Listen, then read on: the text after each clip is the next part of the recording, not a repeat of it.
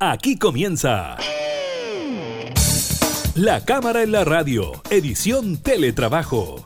Una revisión de la agenda legislativa de las diputadas y diputados, con la conducción de la periodista Gabriela Núñez. Información, música y actualidad en La Cámara en la Radio, edición Teletrabajo, por Radio Cámara de Diputadas y Diputados de Chile.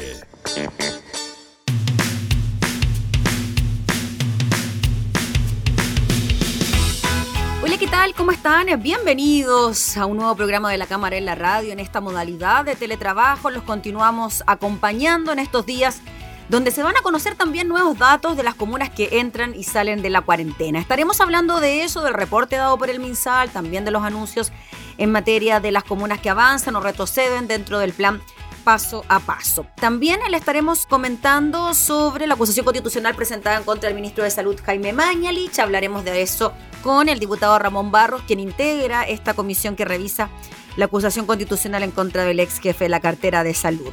Revisaremos el IMASEC, el crecimiento económico para el mes de agosto y también los últimos resultados de la encuesta Criteria. Iniciamos entonces la cámara en la radio en teletrabajo.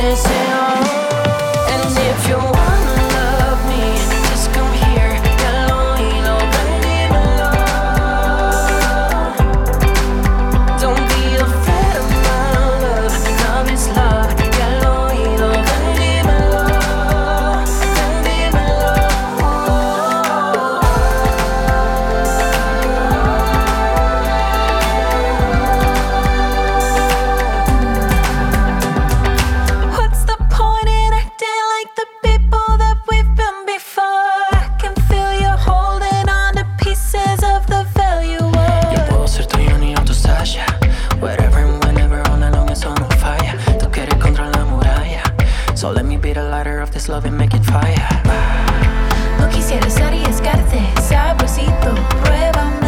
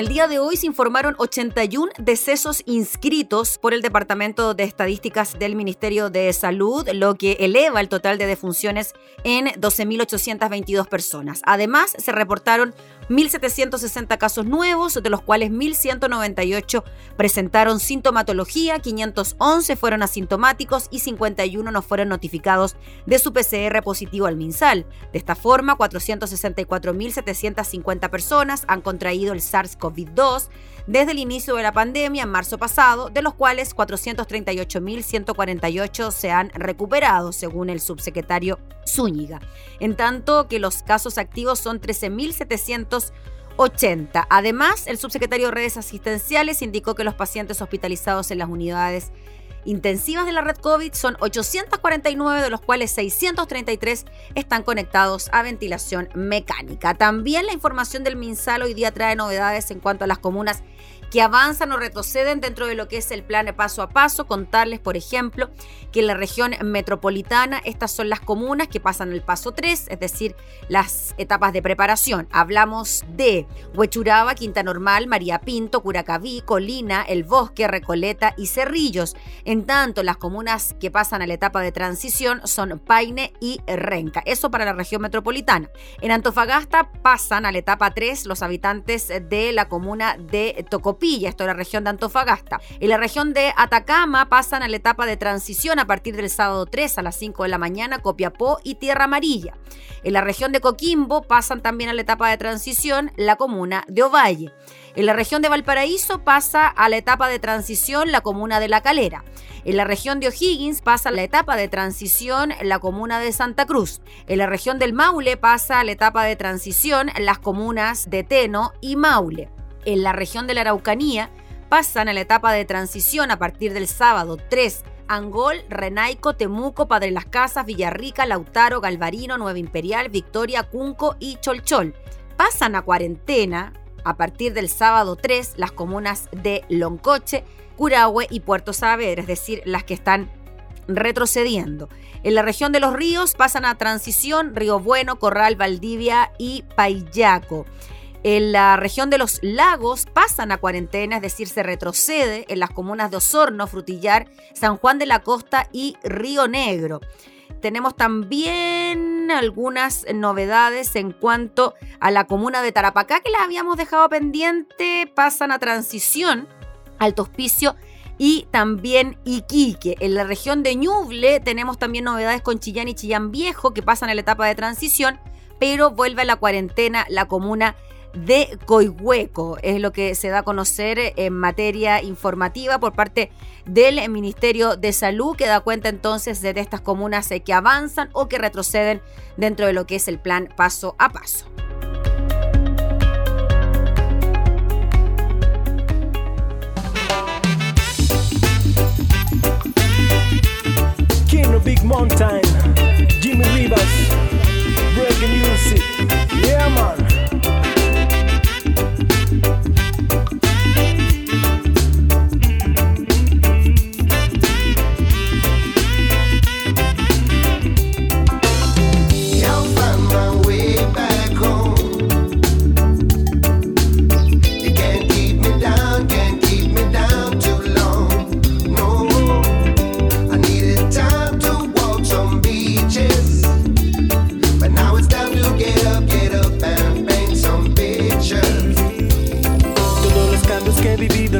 De esta vida solo quiero volver a empezar. Esos errores cometidos quedarán en el olvido y nunca más me podrán derribar. Caminaré por el sendero que me lleve al consuelo de sentir de nuevo esa libertad.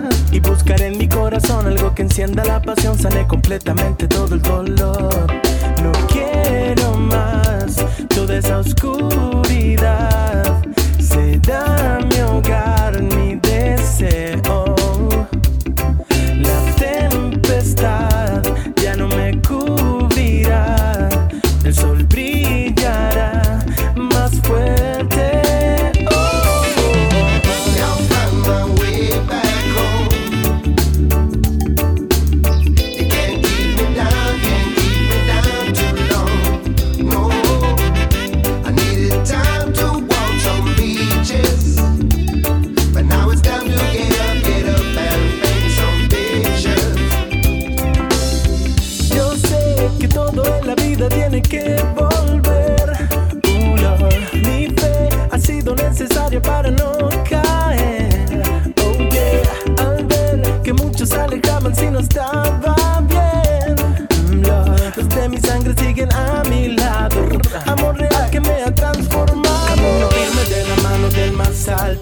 Vienen pruebas, yo las venceré cantando. Seré más fuerte porque ya me ha bendecido. De los errores yo siempre he aprendido. Siguiendo las huellas que ha dejado mi destino. Gracias a los míos yo me he mantenido vivo. Mi alma tendrá la paz ahora que he vuelto a mi hogar.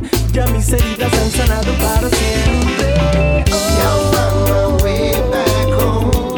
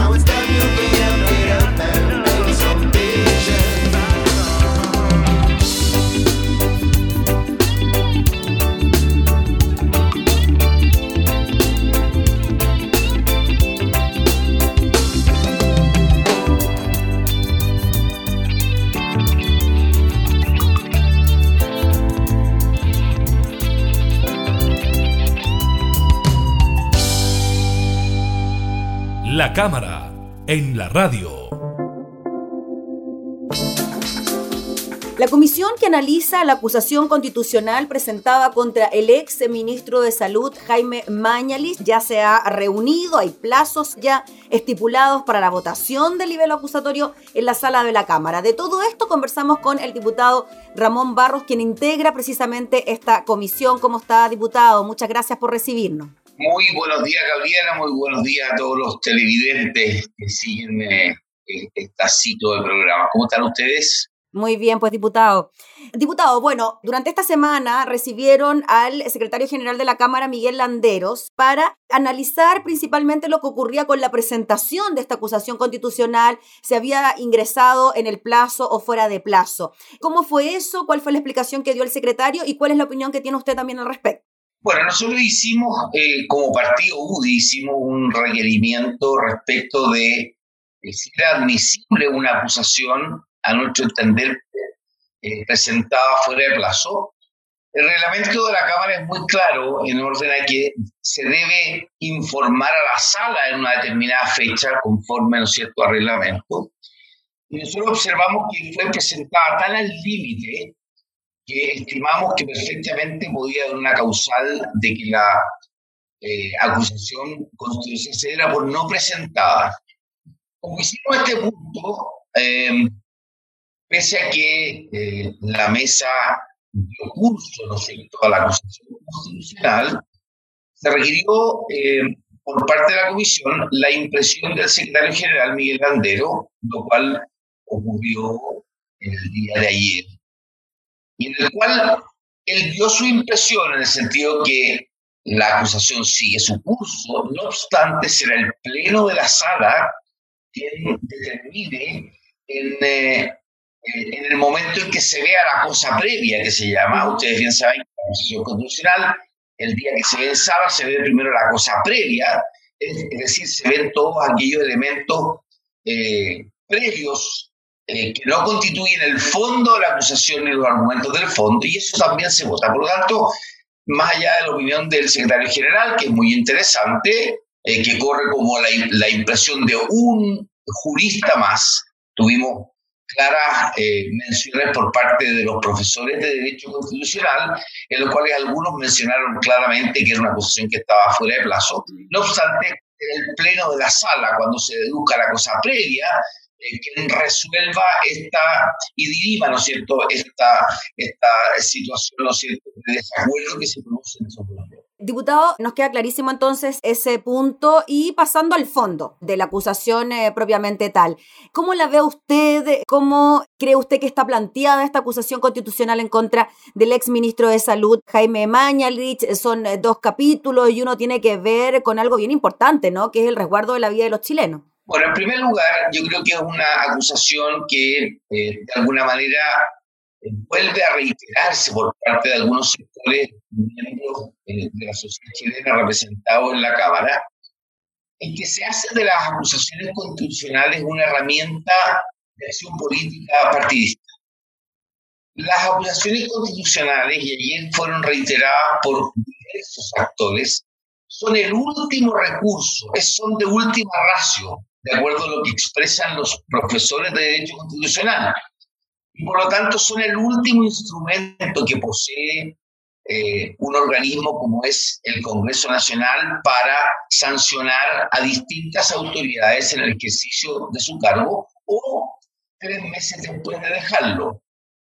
Y por eso es que llama la atención el hecho de que se haya presentado prácticamente al límite, le haya costado a quienes firmaron el libro juntar las firmas, porque había mucha duda. De hecho, incluso dentro de los profesores de Derecho Constitucional que los acusadores invitaron a exponer a la comisión, persisten esas dudas de fondo por parte de quienes son, diría yo, más proclives a las ideas de los acusadores, persisten, persisten serias dudas respecto del fondo, ¿no es cierto?, de la acusación, eh, aprovechando, ¿no es cierto?, siempre la coyuntura, hacer política de esto me parece muy mal.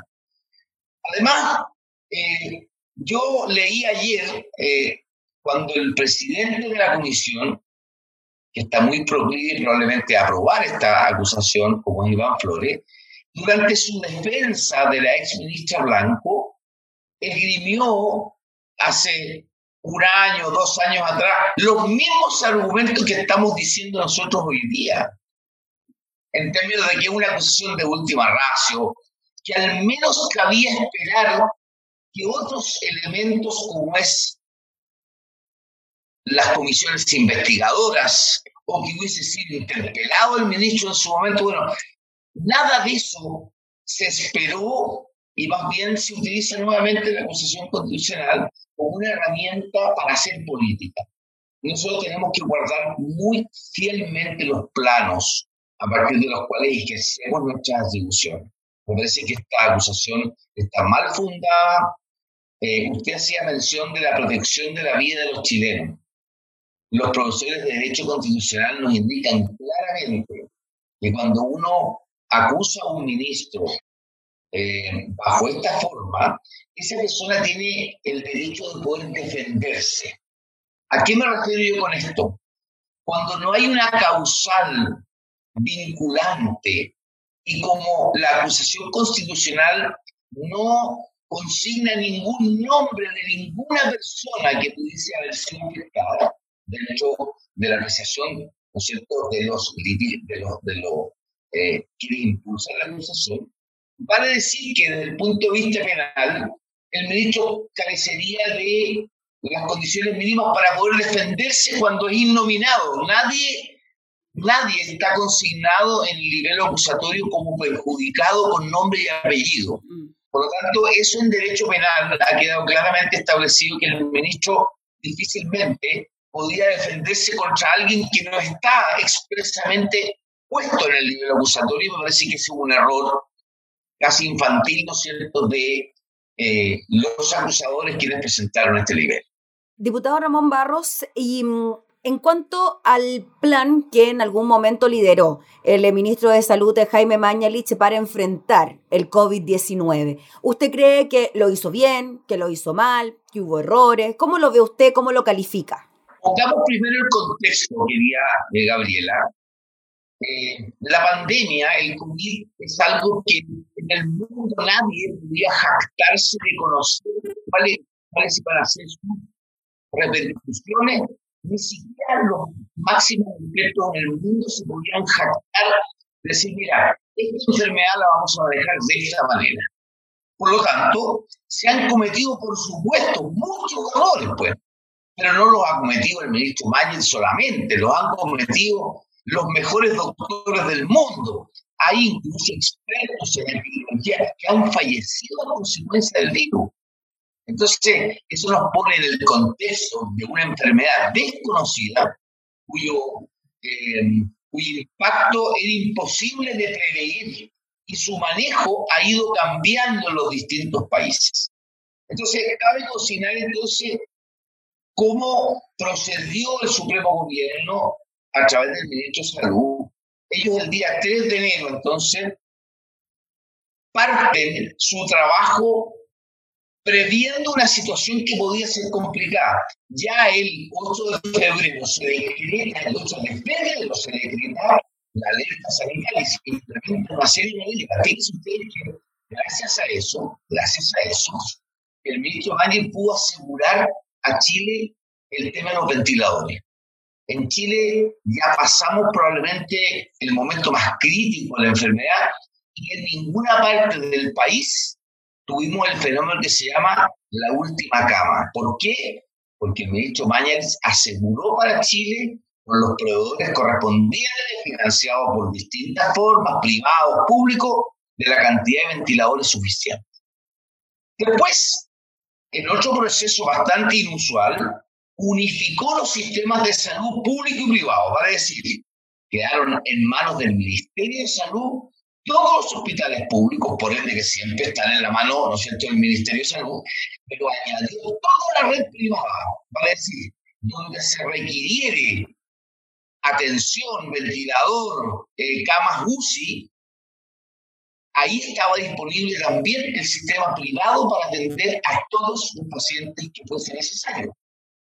Después, le consta en el mundo, con una política pública, como uno de los países que más ha testeado,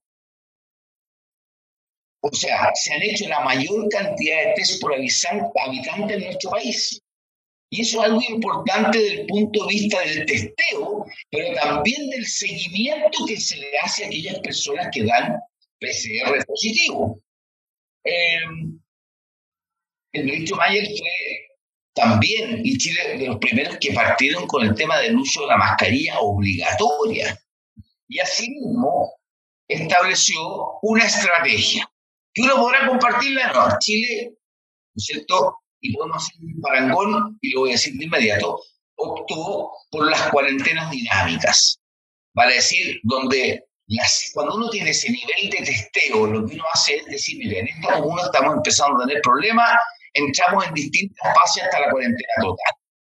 Otras partes del mundo, Argentina, por ejemplo. Argentina hoy día es prácticamente campeón mundial en número de muertes por día, en número de infectados por día, y campeón mundial también en su crisis económica. Ellos optaron desde el día uno por una cuarentena total en su país, que es tan larga que la población dejó de respetarla y esa es parte de la consecuencia. Y por eso es que hoy día Argentina es titular en todas partes del mundo por su cuarentena total desde el día uno, lo que sí con un elemento. Tuvo una popularidad temporal el presidente Fernández brutal. Porque en el fondo, en cuarentena a toda la población se atrasó muchísimo el impacto de la pandemia en Argentina. En Chile, en cambio, no. En Chile fuimos paso a paso y en aquellos lugares donde ha sido necesario se ha establecido cuarentena, como de hecho tenemos en mi zona, por ejemplo, Santa Cruz está en cuarentena y San Fernando está eh, con cuarentena los fines de semana. Entonces, o sea, las cuarentenas dinámicas, ¿usted cree que fue una, finalmente, viéndolo a distancia, ya con el paso de los meses, quizás fue una buena estrategia que en su momento fue, fue muy criticada por lo demás? Fue muy criticada, pero miren, miremos Chile y Argentina. ¿ah? Mm. Argentina es top mundial en todos los frentes que usted quiera. Eh, y claro, tuvo una popularidad temporal el presidente Fernández. En Chile, en cambio, eh, la estrategia fue que los chilenos se fuesen enfermando de a poco. Era imposible evitar que esto se propagara. Imposible. Lo que sí garantizamos es que nunca faltara la última cama, eh, y uno podrá, a juicio de algunos, decir que fue un profundo error. Yo vine a Argentina y digo, en realidad, Chile hizo bien las cosas, porque Chile día tiene esto en relativa normalidad, pero además con un elemento eh, que es súper importante, que Chile está empezando a retomar su actividad económica. Mm, diputado, y aquí el momento cuando se mencionó la nueva normalidad. El error, a ver, la Argentina en cambio está hoy día con una, una pobreza que supera el 40%, producto de, entre otras cosas, esta cuarentena prolongadísima. Mm. Eh, así que uno podrá hacer un juicio de si qué fue mejor. Desde mi perspectiva, creo que Chile, más allá del drama, de los errores cometidos. No hay que decir que no se cometieron errores, decir que habíamos llegado a una meseta en algún momento. La nueva normalidad. fue un error, qué duda cabe, pero eso no permite en el contexto global, en el sentido que los ventiladores, el número de testeo, em, la unificación de la república privada, las mascarillas, eh, todo lo que fue la preparación, eso no permite tampoco crucificar un ministro, que uno podrá hacerle muchos reproches, incluso de la perspectiva quizá de que era demasiado eh, ensimismado, por ponerlo de alguna manera, pero eso no da pie que uno pueda hacer una acusación constitucional y ocupar para hacer política una acusación constitucional contra un ministro que lo dio todo, a mi entender, con errores y con virtudes, pero me parece que es una apreciación. Yo realmente recuerdo lo que fue la gestión después del terremoto y realmente a nosotros no se nos hubiera ocurrido eh, eh, hacer una acusación constitucional contra nadie, entendido que hubo errores, que hubo fallecidos con nombre y apellido presentado ante la Tribunal de Justicia por persona y que fue condenado el Estado a pagar, ¿no es cierto?.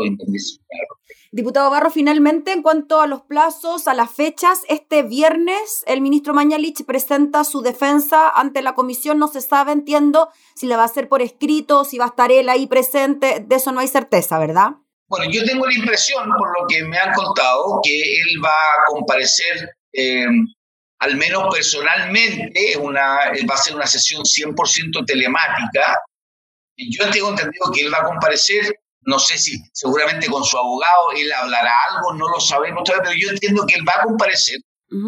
Y después de este viernes, entonces, que está confirmado la presencia de la defensa, contamos entonces con seis días para eh, seguir oyendo actores, los actores que vienen después de los profesores de Derecho Constitucional, dicen relación con expertos en, en, temas de biología, en los temas de salud. Después de lo cual, seguramente el día jueves vamos a entrar en el debate probablemente tal de los cinco miembros de la comisión y seguramente el jueves en la tarde o el viernes de la próxima semana vamos a votar eh, en la comisión eh, la acusación constitucional, probablemente como terminada la labor de la comisión, lo que viene inmediatamente es la sesión de sala que yo entiendo va a el día martes 13 para ver la cosa previa, como se ha dicho siempre, probablemente durante la mañana, y el fondo hacia la tarde para su posterior votación. Y bueno, se sanciona ahí la acusación y dependiendo de su resultado, eh, pasa al Senado de la República. Muy bien, pues diputado Ramón Barros, le agradecemos enormemente por su tiempo para hablar de este tema. Que esté muy bien. Muy bien, desde Colchagua, el lugar más lindo del planeta. Un cariñoso saludo para eh, todos ustedes. Que esté muy bien, Gabrielita. Muchas gracias por eh, este minuto eh, que me han permitido expresar algunas ideas. Que esté muy bien. Gracias, diputado Ramón Barros, que esté muy bien. Ahí estaba entonces la declaración del diputado Ramón Barros, integrante de la comisión que analiza la acusación constitucional presentada en contra del exministro de Salud, Jaime Mañalich.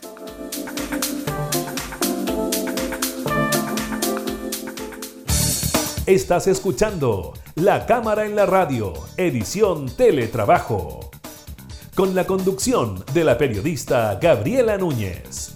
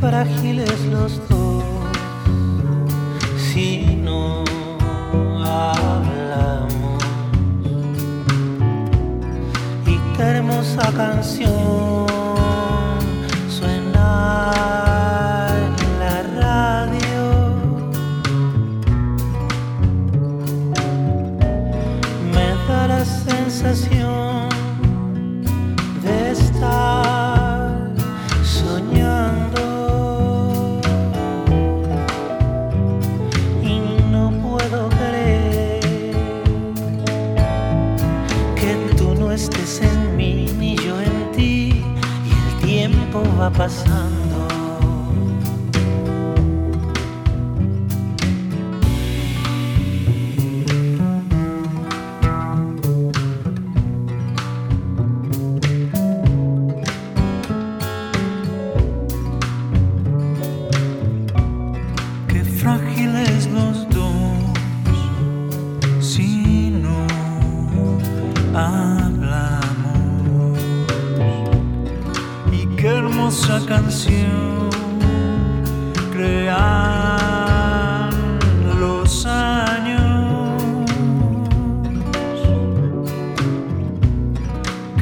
dulce este dolor de haber amado y no poder tener tu risa, tus caricias y tu voz y el mundo va sembrando. Las clásicas espinas de la flor que clavan siempre un triste corazón que siempre está llorando. Si tengo que pedir algún perdón, diré perdón, pero pregunta la ilusión si servirá de algo. Si servirá de algo la ilusión siempre guarda un triste pobre corazón que siempre está llorando.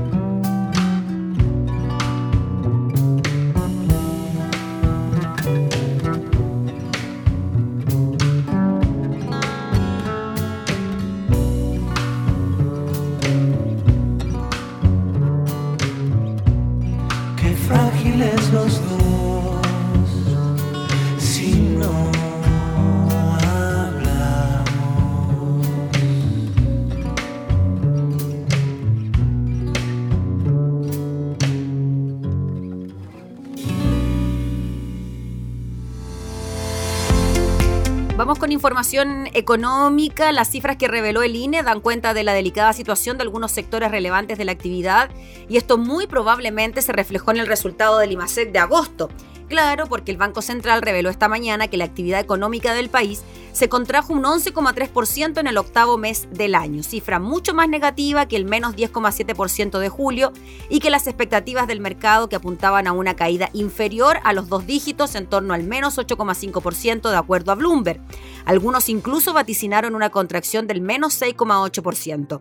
En su comunicado, el Instituto Emisor precisó también que la serie desestacionalizada creció un 2,8% respecto del mes precedente y disminuyó un 11,5% en 12 meses. El IMASEC minero disminuyó un 3,4%, mientras que el no minero lo hizo en un 12,2%. Se trata de la primera caída del ítem minero desde noviembre del año pasado. Hubo reacciones por parte del gobierno frente a esta fuerte caída de Limasec. La recuperación todavía no está asegurada, dijo el ministro Ignacio Briones, quien expuso que todavía estamos en un momento frágil luego de que el Banco Central informara que la actividad económica cayó un 11,13% en el octavo mes del año. ¿Qué fue lo que dijo el ministro? Este 11,3 se descompone en una caída del IMASEC minero de un 11,2 y un retroceso importante de la actividad minera. En las anteriores entregas del IMASEC, el IMASEC minero venía subiendo, era de los sectores que no caía, pues bien, en esta ocasión retrocede un 3,4%.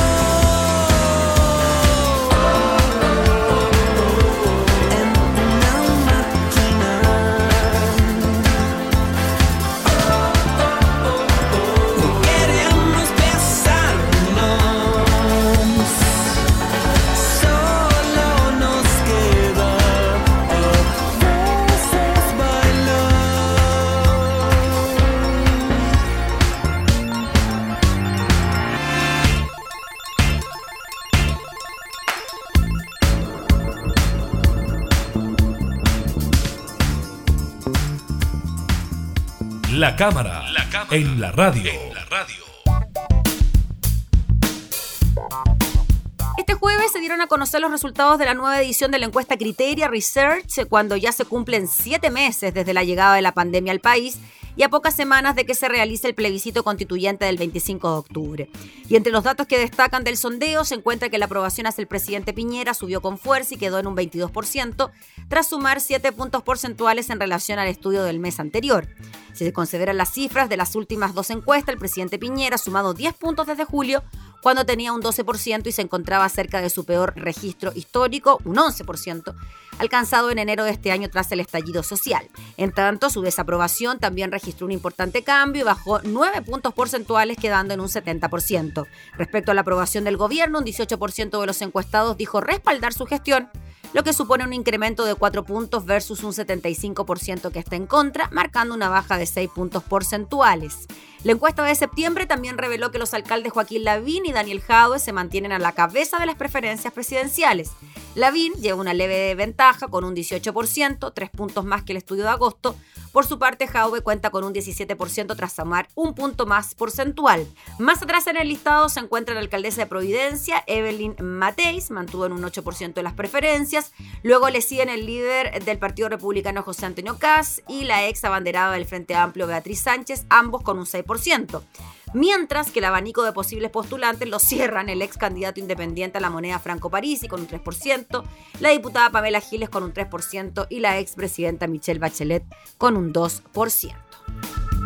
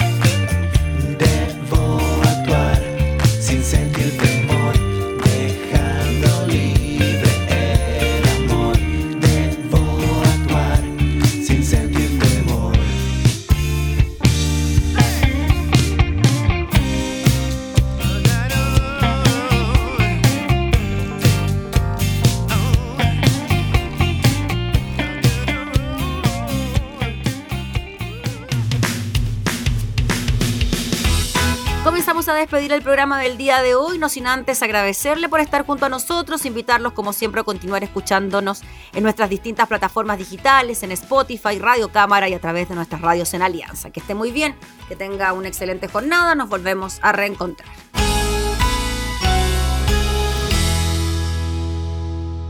Hemos presentado La Cámara en la Radio, edición Teletrabajo una revisión de la agenda legislativa de las diputadas y diputados, con la conducción de la periodista Gabriela Núñez. Información, música y actualidad en La Cámara en la Radio, edición Teletrabajo, en Radio Cámara de Diputadas y Diputados de Chile. Hoy más que nunca, acercando las leyes.